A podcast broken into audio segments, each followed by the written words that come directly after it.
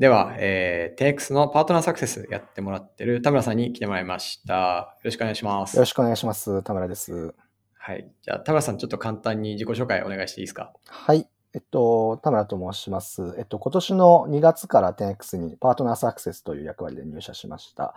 で、もともとあの工学系の、えー大学大学院を出て、で、新卒でマッキンゼというあのコンサルファームに、えー入社しました。でそこで約5年弱勤めて、で、その上で今年の2月に 10X に入社したという形です。うんありがとうございます。なんか、マッキンゼーの時っ、こう、触れる範囲で言うと、どういうプロジェクトやってたかとか言えるものってありますか？あえっと、いろいろあって、あの、はい。まあ、3種類ぐらい大きくプロジェクトの種類あって、1個がその戦略って言われる、その中期経営計画を策定したり、うん。あの、大枠の方向性作るっていうのと、オペレーションっていうその作ったものをどうやって実装というか、前に進めていくかっていう話と、組織っていう、それを実際に実現するためにどういう、まあ、組織の姿があり得るかみたいなのを考えるっていう、まあ、3つあったんですけど、で、そのうち結構その真ん中の、その実際にオペレーションを動かしていくために何をすればいいかっていうところを見るのが、あの、半分、いや、一番大半で多かったかなというようなイメージですね。なるほど。なんか、えっ、と、一個元に戻ると、マッキンゼーを選ばれた理由みたいなのはどこにあったんですか？えっと、結論言うと、そはの、知り合いが、そのマッキンゼーにいて、で、すごく私がこう尊敬できる、あの、社会人だったので、あの、惹かれて入社したというのがあります。で、大学の時に、あの、サークルというか学生団体みたいな活動をやってて、で、それはあの NPO とか NGO っていう、あの、まあ、非営利な組織に対してコンサルをやる、あの、学生団体があって、で、そこをまあ、あの、まあ、参加してたんですけど、たまたまそこに、あの、メンターとして、あの、今のマッキンゼの、あの、社員の方が、あまあ、見ていただいてたので、そこでちょっと知り合うようになって、で、その方がですね、すごくなんかこう、熱い志と、こう、冷静に、まあ、物事を進めるための、このビューみたいなもの両方、まあ、備えてたので、すごくいい方だな、というふうに思って、惹かれて、で、それでまあ、うんマッキンゼーに入りたいなと思うようになりました。いや、すごいですね。まあ、まずそもそもそれでマッキンゼーに入る入りたいなって思うようになって入れるっていうのが、まずすごいなと思あ、うんですけど。いえいえ。あの、えっと、そもそも NPO のコンサル、NGO のコンサル。で僕実はキャリアの中で普通にフルタイムでうん NPO 職員をしていたことがあって、NPO ってめちゃくちゃ大 NPO、NGO、まあ要は非営利の団体ってめちゃくちゃ大変じゃないですか。はい。あの、ガバナンスというか、一人一人の働くモチベーションとかも思いドリブンみたいなのが多くて、でもそこに資金的な部分がついてこなかったりとか、継続性、サステナビリティみたいなものにすごい難を抱える、こう、プロジェクトが多い気がしているんですけど、このコンサルをしてた時は、こう、どういうサポートをしたりしてたんですか？本当に山本さんのおっしゃる通りで、で、そのトピックは、あの、結局のところ、こう、人が足りないですとか、お金が足りないですとか、その人とお金あるけど組織が回ってないというのがすごく多かったので、それをいかにして、まあ、あの、満たしていくのかっていうトピックがすごい多かったですね。で、まあ、言っていただいた通り、こう、NPO、NGO の方々ってめちゃくちゃ熱い志を持ってて、で、まあ、なんでしょうね。自分の、こう、まあ、私利私欲だけではなくて、もう本本気でこう世の中が良くなるために何をするべきかっていうので、あの、衝動に駆られてやってらっしゃる、すごく、あの、いい方々が多いんですけど、でもなんかこう、お金が、まあなかなかなか集まんなかったりだとか、そううまくいかなくて、自分が持ってるその志が形になってなく、で、それをやっぱり見るとすごく、あの、僕個人としても歯がゆいなっていうのがあって、なんとかこれを形にできないかなっていうのが、すごくまあ、その、まあ学生団体をやってた時のモチベーションではあったかなと思います。なるほど。そもそもその、なんですかね、学生団体を始めようとか思ったのはなんでなんですか？わざわざその、ね、NPO、NGO じゃなくて、要はスタートアップでインターンするとか、多分、あの、で、ご出身が東京大学だから、多分いろんなオポチュニティたくさんあったと思うんですよ。えっと、一言で言うと、まあ、ノリで入ったというのが 正直なんだ。ノリなんだ。ノリで入ったというのが 正直なところで、はいえっと、それであの、大学4年の時に入ったんですけど、まあうんうんたまたま、その大学3、4年の時に、まあ自分のこう世界を広げたいと思って、まあ大学生あるあるなんですけど、いろんなところにこうバックパックに行ったりとか、その、まあ、ボランティアみたいなことをこうやってみたりみたいなことをしてて、で、たまたまなんかそういう国際協力とか国際関連みたいなところに少しちょっと興味があった。で、興味あっただけだと、なんか単純な社会科見学になっちゃうから、なんか何かこう行動したいなと思って、そのトピックで何か行動するって考えた時に何があるかなと思ったタイミングで、たまたま、なんか大学の掲示板かなんかで、その、まあ、募集してますっていう張り紙がポスターであって、で、それを見て、まあ直行したっていうイメージですね。掲示板なんだ。掲示板なんかいろいろ貼ってるから、あれなんか誰か、誰も見ないっしょって思ってたけど、見る人いるんだ。超レガシーな、あの、チャンネルなんですけど、たまたま見つけたっていうイメージですね。いや、すごいですね。それで田村さんみたいな 優秀な人がやってくるんだったら、ね、団体側は、あし、なんかなんか最高の成果を得ましたね。なるほど。で、それで、まあ、出会った先輩を追いかけて、あの、マッキンゼーにっていうそうですね。流れだと思うんですけど、その、マッキンゼー以外とかも検討されたりしたんですか？えっと、マッキンゼー以外にも、まあ、コンサルは何社か見てたんですけど、やっぱそうなんですそうですね。で、うんまあ、マッキンゼーっていう、まあ、人がいて、あの、魅力的だなと思って、うんで、うそう、んどういう仕事してるのかなっていうふうにたどり着いたのが、まあ、コンサル業界なんで、まあ、じゃあ、その業界で一旦絞って、その就活してみるかっていうので、あの、何社か受けたイメージですね。なるほど。なるほど。その、5年、5年でしたっけ？はい。5年ぐらいいらっしゃって、で、その3つぐらいの戦略とオペレーションと組織みたいなプロジェクトやって、これが自分が一番好きだなとか、えー逆に、逆にというか、自分がこれは得意だなと思ったことって、こうどういうところにあったんですか？えっと、自分個人的にすごく手触り感があって、こう、リアルな現場を見ながら何が、あの課題なのかっていうのを突き詰めていくタイプの仕事がすごく好きだなと思っていました。で、うその、まあ、前職でも結構その現場系って言われる、こう、プロジェクトって結構あって、例えばその製造業だったら、その工場の生産性を改善するために何が必要かあるしたり、うん。あるいはなんかこう、調達のプロジェクトだったら、その一つ一つの部品を、の、まあ、調達コストを下げるために、どのように、あの、サプライヤーとの関係を築くべきか、みたいな、結構そのディープな、あのうん、ところまで深く協力してやらないと、まあ、価値が出ないようなタグのプロジェクトがあったんですけれども、まあ僕個人的にはなんかそういうところまで深く、あの、掘り下げられると、あの、まあ、上っ面じゃない、まあ、価値の提供みたいなところができるのかなと思って、で、それがすごい個人的には、あの、刺さったと言いますか、あの、うんまあ、面白いなと思って、あの、仕事をしていましたね。なるほど。まあ、ある種そこの共通項を今しっかり活かしながらお仕事していただいてる。そうですね。。多分にありそうです。そうですね。まさに今なんかも、あの、まあ、ネットスーパーのパートナーさんの、あの、バックヤードですとか、倉庫うんをあの訪問させていただいて、で、実際何が動いているのかっていうところを、こう、リアルにこう見ていきながら、あの、うんまあ、何、将来どうするべきかっていうところを考えているので、そういう意味で言うと、うんすごく自分の、まあ、興味というか、やりたい仕事の進め方に似てるかなと思います。そうですね。泥臭いところというか、そうですね。一番、なんだろう、足も手も頭も全部一緒に使わなきゃいけないところをやってもらってるんで、それはすごい同じですね。まさにですね。逆にそのクライアントと、こ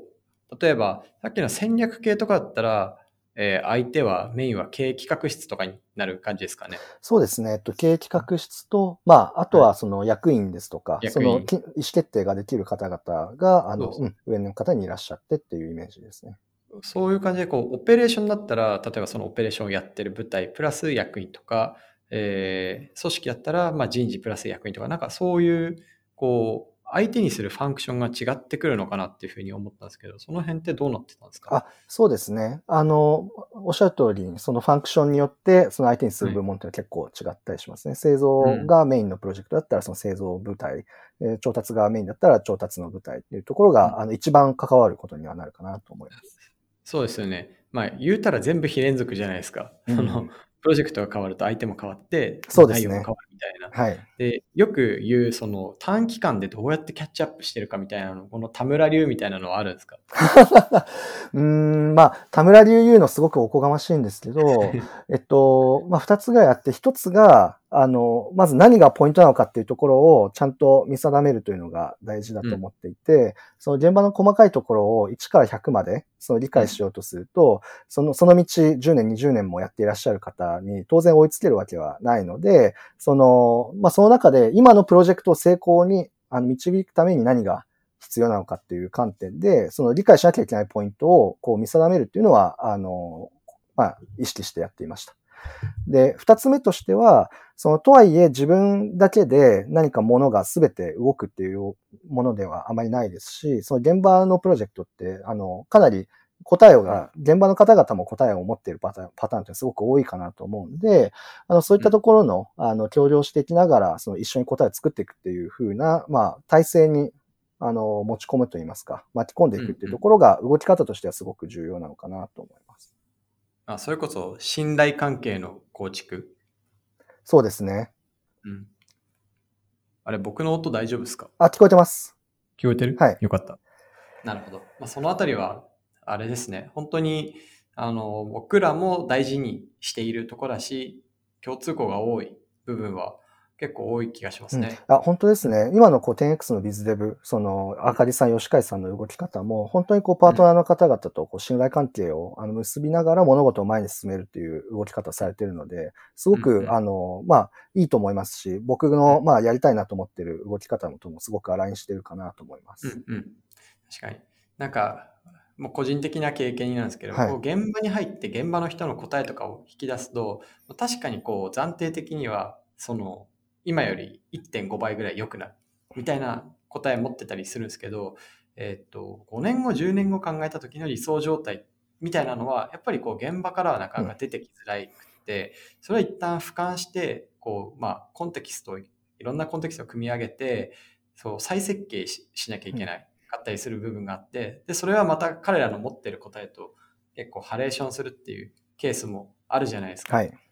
なんかそういう時がすごい腕の見せ所だなみたいなところがありますよね。いや、本当にそうですね。なんか、その、前職もそうでしたし、この会社に来て、あの、すごく強い、特に強く意識してるんですけど、その、はい、現状とか課題の解像度というのは、その、まあ、実際に現場を見たりだとか、あの、パートナーの方々とお話をさせていただきながら、あの、どんどん深掘れるかなと思うんですけれども、その理想がどうかっていうのは、うん、もう少しちょっと違う考え方をしなきゃいけなくて、あの、どうあるべきかっていうのを一旦、まあ、10X としてもそうですし、パートナーの方とお話しながら、こう、ピン止めをしていく必要があるかなと思うんですよね。で、それはなんか今のその現状から逆算、現状からこう1.1倍、1.2倍っていうふうに、こうまあ連続的にあの、まあ、やるというよりも、理想は何かっていうのを一旦こう非連続な部分でもいいのでピン止めするっていうのが、なんかすごく考え方として必要だと思うし、10X はその 10X から逆算するっていう、まあ、バリューからもわかる通りなんですけども、そこをすごくなんか大事に。い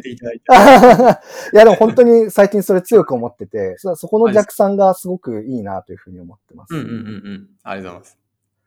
いや、あの、こう、セールスマンみたいになってますね。なんかちょっと、ま、回しもみたいになってしまってますけど、でも本当に、本当に最近思ってるんですよね。いや、嬉しいですね。はい、ありがとうございます。じゃあ、ちょっとその前職、まあ多分素晴らしい会社、エクセレントカンパニーじゃないですか、マッキンゼも。うん、マッキンゼから多分初めての転職ですよね。はい、初めての転職ですね。うちに来ていただいた、そのホワイ 10X みたいな部分を教えてもらえますか？そうですね。えっと、うん、まず、えー、最終的に自分の人生の中で何か新しいものとかサービスとか価値を作って、で、それが世の中に届けられるような仕事をしたいなというふうに思ってたんですね。うんうん、で、そうなった時に、まあ、スタートアップはおそらくそういう、まあ、動き方をしてるなというふうに思って、で、スタートアップの会社ってどういうものがあるのかなっていうのを、まあ、あまりこう、すごい知ってるわけではなかったので、いろいろと、あの、まあ、見ていたんですけど、その中でやっぱり、どれだけ、この会社としてのその志が強くて、で、かつ将来をきちんと見据えた上で、あの、今のこの事業っていうのを力強くやられているのかっていうのを考えたときに、こう 10X がすごくいいなというふうに思って、あの、入社をさせていただいたっていうイメージですね。あの、本当にこう組織づくりも、その事業のその将来も、その採用も全部こう将来のえー、10X の姿に耐えられるような設計っていうのを全部心がけているなというふうに思ってて、で、それや、それって本気でこう、その将来をこう見据えて作られてるなっていうのが、すごくいろんなところでこう感じられるので、うん、そこはすごい入ってよかったなというか、あの、まさにこういうところが、あの、まあいいんだなっていうふうに思った部分ですね。うんいや、ありがたいですね。あまさにそれを一緒に作ってってもらいたいなと思うんですけど、うん、やっぱ未来考えるのって大変ですよね。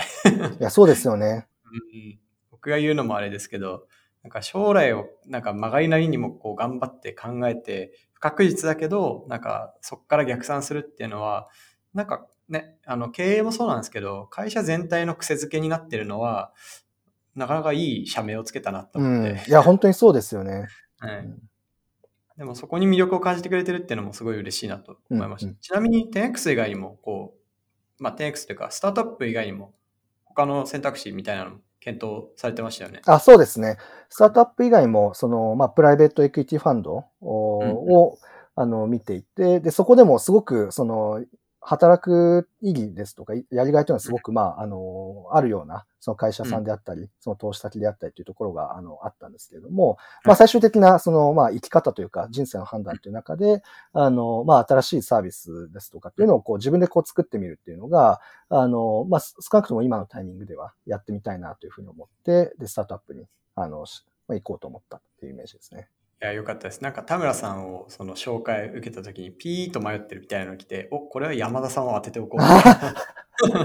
そうですね。いいの現状みたいな。確かに確かライトパーソンがいるぞと思って。に。まさにですね。はい。それはすごい、あの、フィットが良かったです。そうですね。うん。フラットに多分話せたと思うんで、いや本当にそうですね。なんか本当に、あの、親身に相談に乗っていただいて、あの、なんかど、どっちの方がいいとかっていうことを、まあ、強く言うわけでもなく、あの、自分はこう思ったみたいなことを山田さんに言っていただいたんで、その当時はすごいなんか転職のこう相談相手としても、あの、うんお世話になったかなって思います。うん確かに。なんか、山田さん、赤井くんとかはじめ、そのビズ側のメンバーが入ってきたのが、本当去年からなんですよね。はい。だから僕らとしてはまだね、サイズとしてもそんなビジネスサイドが大きいわけではないんで、うんうんえーっと、ね、キャリアとかの偏りみたいな意味でも、まあめちゃくちゃウェブ系に偏ってんなみたいな、外部から見たら思われてたかもしれないですけども、まあ、そこがちょっとずつ今、田村さんの加入とかもあって変わってきてますよね。そうですね。しかもこの今、事業開発を、まあ、会社としてもすごくあの広げてると思うんですけど、そのやってる仕事っていうのは、すごくそのコンサルファームだったり、その、まあ、今の、その、なんでしょうね。旧来型っていうとあれですけど、今ある既存のその業界の中でこう接している方々だったり、物事を回している方々とも、すごくフィットは合うんじゃないかなというふうに最近思ってて、で、コンサルでやってた仕事の進め方とかも、結構その、活かせる部分っていうのはあるかなと思ったので、そこはすごくいいかなと思いました。まさしく。なんか、プロダクトを作るとか、品質の高いものをちゃんと世の中にこう新しく提示していくみたいな能力は、なんかもともと僕らは強いというか、僕がそういうものを志して会社をやっぱ始めた部分があるんで、まあそこからスタートしてるんですけど、今はすごくなんかいい形で混じり合ってきてるというか、うんなんか産業を作るために必要な、えーと機能と、その産業をプロダクトに落とし込むために必要な機能と、二つが会社の大きい柱になってきているようう。なん感覚があって、なんか頼もしく、まあ、ほとんどで僕現場をもう任せきってるんで、頼もしく見ているっていう感じになってます。いや、本当にそうですよね。ううんですね。はい。じゃあ、ちょっと 10X に入ってからの話を聞いていこうかなと思うんですけど、さっきも少し出ましたけど、こうざっくり、こう何を今、業務としては担当していますか？そうですね。えっと、業務としては、あの、位置づけはパートナーサクセスという話なんですけれども、うんその、まあ、10X として、あの、アプリの提供だけではなくて、その裏側の、その配送であったり、ピッキング、パッキングであったり、ネットスーパーが持つべき機能を 10X としてこう導入をしたいというふうに今考えていて、で、リリースを控えているものもあるんですけど、で、そういったものを実際にまあ、その店舗で導入しようと思ったときに、そのプロダクトを作り込むだけではなくて、その店舗側のそのオペレーションをこうどういうふうにしていけばいいのかっていうところも両面でこう回していかなきゃいけないというところの中の、主にそのリアルオペレーションだったり、そのリアルでどうやってプロダクトを使うかといったようなところを、まあ、解像度を高く深掘っていって、えーまあ、定理していくというような仕事をしています。そうですね。まあなんか、あの、言うたら我々からしたら初めてダイブしているような領域ですからね、サプライチェーンを作るっていう。間違いないですね。うん。ここをこう、田村さん的にはこう、どんなことがチャレンジングだなって感じたりしますか？そうですね。いくつかあるんですけど、まずこの自分がカバーしなきゃいけない、理解してその価値を出せなきゃいけないカバー、あの領域っていうのはすごく広いなと思っていて、その一応サプライチェーンマネジメントっていうスコープの中で自分は動いてるんですけど、そう、それだけじゃなくて、例えばその、まあ、会員登録の話だったり、あの、決済だったりっていう基幹システムのところも、あの、まあ、自分がちゃんと理解していないと、間違いなくそこはササプライチェーンマネジメントにこう、まあ、繋がってくるところなので、実は、そのサプライチェーンマネジメント以外の部分も、ちゃんとまあ、理解してないといけない。で、かつ、その、やっぱりこう、リアルと、その、まあ、ウェブサービスというか、まあ、プロダクトの、その、結節点というか、交わる部分で働いているので、その両面を理解しなきゃいけないっていうところのキャッチアップは、自分の中ではすごくチャレンジングだなというふうに思ってます。確かに。なんかあの、1ヶ月うちでトライアルしてもらったじゃないですか。はい。あの、すごく長い期間。うんうん、でその時には、あの、特に配送周りというか、どうやってラストマイル配送の効率化を図るかっていうところをやってもらってたんですけど、はい、次こう田村さんから上がってきたドキュメント田村さんの言葉ですげえ良かったなと思うのが、結局配送が最後のそのオペレーションだから、ここから逆算しなきゃいけないみたいな。そうですね。ね、その前にあるピックとかパックとか在庫管理とか、お客様の体験っていうのは、配送から逆算しないと正しいものが再設計できないみたいなのが出てきて、なんか、お、すげえ 10X っぽいって思った。ありがとうございます。さすがやなと思って。いえいえ。うん、あれがすごい印象に残ってます。うんそうですね。うん、結局全部が繋がってるので、一個だけ見てこうフォーカスしてもなかなかうまくいかないっていうところが、まあすごく考える上で難しい部分かなとは思ってますね。違いない。なんかやっぱ僕ら今やろうとしてるのが本当にネットスーパー産業を作るみたいなことになってると思うんで、はい、まあ一個みんなやっぱピークは持ってほしい。例えばね、フロントワークが得意とか、あの、ピックパックについては誰にも負けませんとか、UX については誰にも負けませんとか、お客様の声を吸い上げてインサイトにするには誰にも負けませんみたいな。ピークは持ってほしいんですけど、やっぱりその産業をやるってことは、この複雑系を複雑系のまま解くってことだと思ってるんで、うん、まあ、そうするとやっぱこうね、いろんなことに対して、ここの大きいピークを中心にこう横に広げていって、自分のできる領域をそもそも、えー、っと、大きな深さを保つってのと、広さも作っていくっていう、両方必要になると思ってるんですよね。だからそれをまさにこう体現してってくれてる感じがあって、頼もしいなと思ってます、ありがとうございます。うん。田村さんを褒める会みたいになってました。はい、なんか個人的なテーマとか今後こうどうしていきたいみたいなキャリア的なプランみたいなのもあります？個人的なテーマは、まず直近で言うと、その、まあ自分がその価値の源泉になるっていうところが、まずはテーマかなと思っていて、で、そこはあの、山本さんがおっしゃった通りに、まずはそのオペレーションというか、その、まあ一部の機能については、まあ、会社の中でも、その誰よりもちゃんと理解していて、うん、で、まあ、あの、価値を、まあ、まあ、価値、間違いなく、あの、パートナーの方々にこう提供できるような状態になりたいな、というのが、まずは直近のテーマかな。はい、で、その上で、将来的には、その、さ、さっきも話したような、自分でこう、まあ、新しい価値とか、さ、ものとか、サービスとか事業を、こう、リードして作っていけるような、あの、人材になっていきたいなと思っていて、で、そのための、その第一歩だな、というふうに今は位置づけてます。うん。いや、まあ、もう、時間の問題かなっていう感じで、個人的には見てますけど、その、やっぱ田村さんに今、大体赤井くんと二人で大きいプロジェクトを、はい、あの、複数持ってもらうってことをやってるんですけど、まあ、エースとしてね、二人貼っておくみたいな感じになってて、もうそのプロジェクトがしっかり進むことが、すなわち、うちの会社にこう今までなかったコンピテンシがもたらされるし、うんうん、なんか二人の成長にもつながるというふうに思ってるんで、まあ、めちゃくちゃ期待してます。ありがとうございます。で、ちょっとあの、チーム面で言うと、こう、どういう人、まあ、えー、と一緒に働きたいかみたいなのってあります？あそうですね。でも本当にこの会社のバリュー自体が、あの、うんうん、に、まあ、沿ってる人と働きたいなと思っていて。うんうん、回答素晴らしい。なんか、本当になんか回し物みたいな感じになっちゃってるんですけど。ありがたい、ありがたい。いや、なんか、あの、まあ、自分が結局このバリューというか、うん、そのバリューと皆さんのこの、まあ、思想に惹かれて入ってってるので、まあ、そこに素直なあ人たちと一緒に働きたいなというふうに思ってるんですね。で、えっと、誤解を恐れずに言うと、10X の方々って結構その、まあ、雑音が少ない方々がすごく多いなと思ってるんですよ。で、雑音というのは何かというと、その会社のその成長が、その、一旦はその皆様のその個人の目標としてピン止めされていて、で、それ以外のその、まあ部分で、その、事業の成長とコンフリクトする、例えば、その個人的な欲望だったりとかっていうのが、うんうんまというのを雑音って言ってるんですけど、っていうのが、その結構クリアというか、あまりこう感じられないなと思っていて、で、それはなんでかっていうと、多分そのバリューに共感して、そのバリューに基づいて皆さんが働いているからなのかもしれない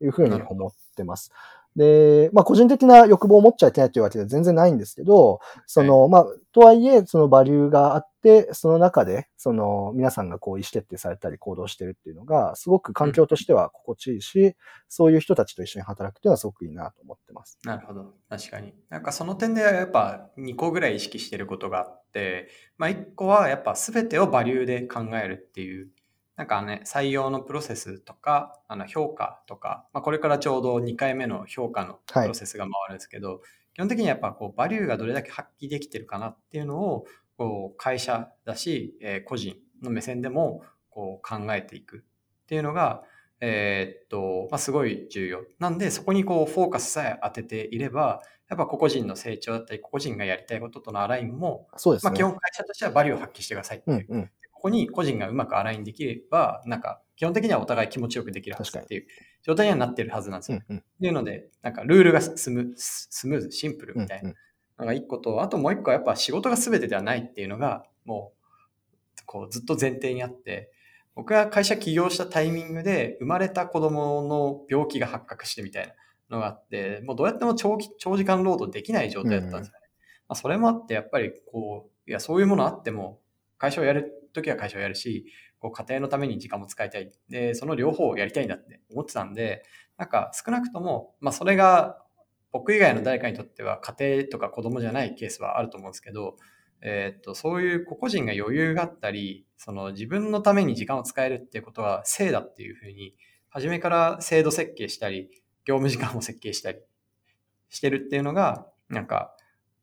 僕らからから、うんあの気持ちよく働いてもらいたいなって思ってやってること。うんうん。うん。確かにそうですね。1点目も間違いないですね。その、うん結局、会社が成長して事業が成長してっていうものと、その個人が満たしたいものっていうのが、こう、完全にアラインするような形で、あの、経営としてもやられていると思いますし、その会社の仕組み化に、仕組みとして落とされているっていう部分が、あの、もしかしたら強いのかもしれないなと思います。うんうんうん。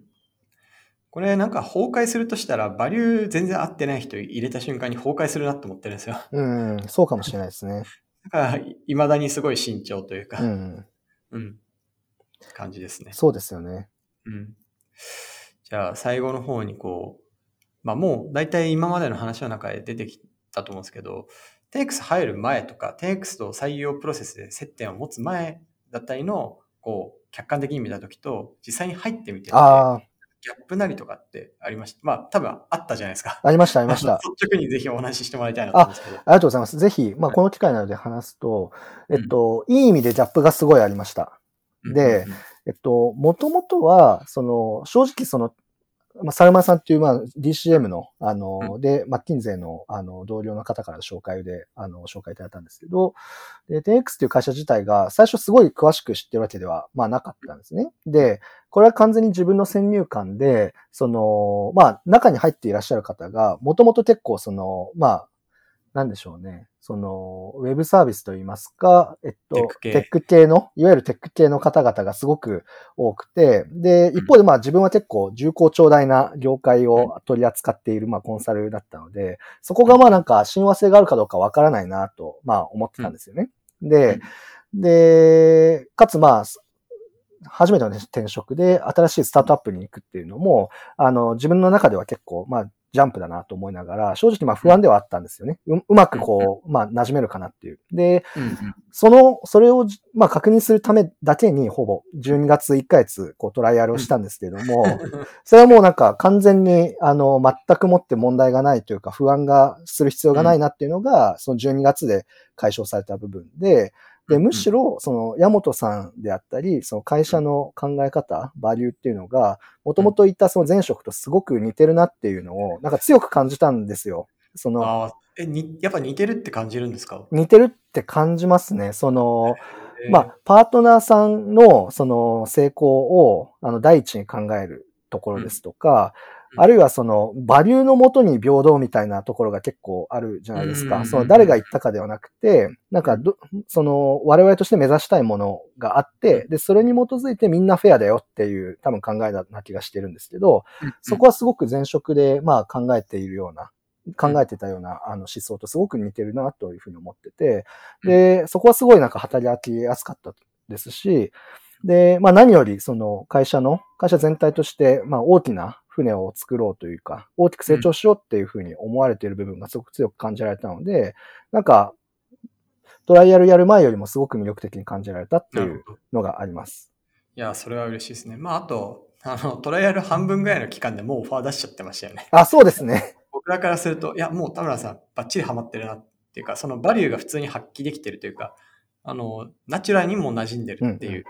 うんうなんで、えっと、例えば仕事上でキャッチアップすることとかは、えー時間があれば自然にされるうんうん。し、その点の不確実性がもうゼロだなって思って、早々にオファーを出させていただいたと思うんですけど、うんうんまあ、そういう意味でも確かにもしかしたら前職のマッキンと似てる部分があったのかもしれないですね。そうですね。思想の面ではすごくあの似てると思いますし、単純にすごく皆さんと働いて、あの働きやすいと思いましたし、なんか皆さんと一緒にこう大きなところをこう目指したいっていうふうに思えたっていうのがすごくなるほど。思ったところですねよかったです。。なんかちょっと裏話なんですけど、はい田村さんが入社する前に、えーっと、僕が360度レビューを。ECM のそれこそサルマルさんに、えーっと、うちの社員にインタビューしてもらって、彼彼女にレポートをまとめて受けるっていうのをやったんですよ。はい。で、そこでも、その、なんかまあ、バリューみたいなところは結構似てるけど、この1個、山本さんの問題がありますって言われてて、うんものすごい排他的だと思われてますと。うんうん。もうか簡単に言うと、要はなんか受け入れる人の幅が狭かったり、あの、誰でもウェルカムみたいな感じは、まあ、ないうんみたいなことを言われて、あ、なるほどと思って、うん。構強く反省したんですよね。うんなんか会社の、えーっと器のサイズを自分が狭めてるみたいな。なるほど、なるほど。うん、なので、去年の9月とかにそのフィードバックを受けて、10月とかだったかな、にフィードバックを受けて以降、なんかやっぱ自分として一番意識してるのは、なんかその部分というか、多分田村さんも初め抱いた印象は、そこに引っ張られてる部分すごいあったと思うんですよね。うんまあ、僕のポッドキャストの内容とかも結構強い言葉使ってたりとか、そうですね。いろんなものがあって不安になるような要素ってたくさんあったと思うんですけど、もうできる限りそれをなくしていって、まあ、なんかちゃんと会社を社会の器に残せるようなあの人間にならなきゃなっていうのが、あの360度レビューをやって自分にかかったフィードバックなるほど、なるほど。いや、あの、まさに僕もその360度フィードバックと、あの、おっしゃったその、ポッドキャストみたいなものを、その事前情報をゼロの状態で、まあ見たので、あの、どういう社長なのかなっていうふうに 思ったというのは正直あります。ありますよね。あるんですけど、でも、あの、それをすごく真摯に受け止めて、あの、今、行動だとか考え方とかすべてに、あの、山本さんがそのか反映されようとしているっていうところの姿勢そのものが、すごいなというふうに、あの、思っていました。なんか、この人格と、なんか、体というか脳みそを分けるっていうのをやってて、あの、個人的に。はいなんか、このいただいたそのフィードバックを自分事として受け取ると、個人攻撃に聞こえてしまうことっうんうんうんて多分あるじゃないですか。そうですね。でも受け取り方をちょっとちゃんとしようと思って、これはヤモトという体というか器に対して言われてる。と、この辺の第三者の自分が後ろ側から見てて、これを直せばおお前の器はより良くなるみたいな。めちゃくちゃ俯瞰してますね。頑張って俯瞰するようにして。でそれでなんかうまく受け止められたかなっていうふうに思ってます。ー、素晴らしい。誠実ですね。いやいやいや、そうならないと会社も事業も大きくならないなっていうことだと思ったんで。なるほど。はい。というので、あの、ぜひね、そんな会社で引き続き一緒にご一緒できればなとぜひ。よろしくお願いします。はい。じゃあ、そんなところですかね。はい。はい。じゃあ、今日はありがとうございました。ありがとうございました。はーい。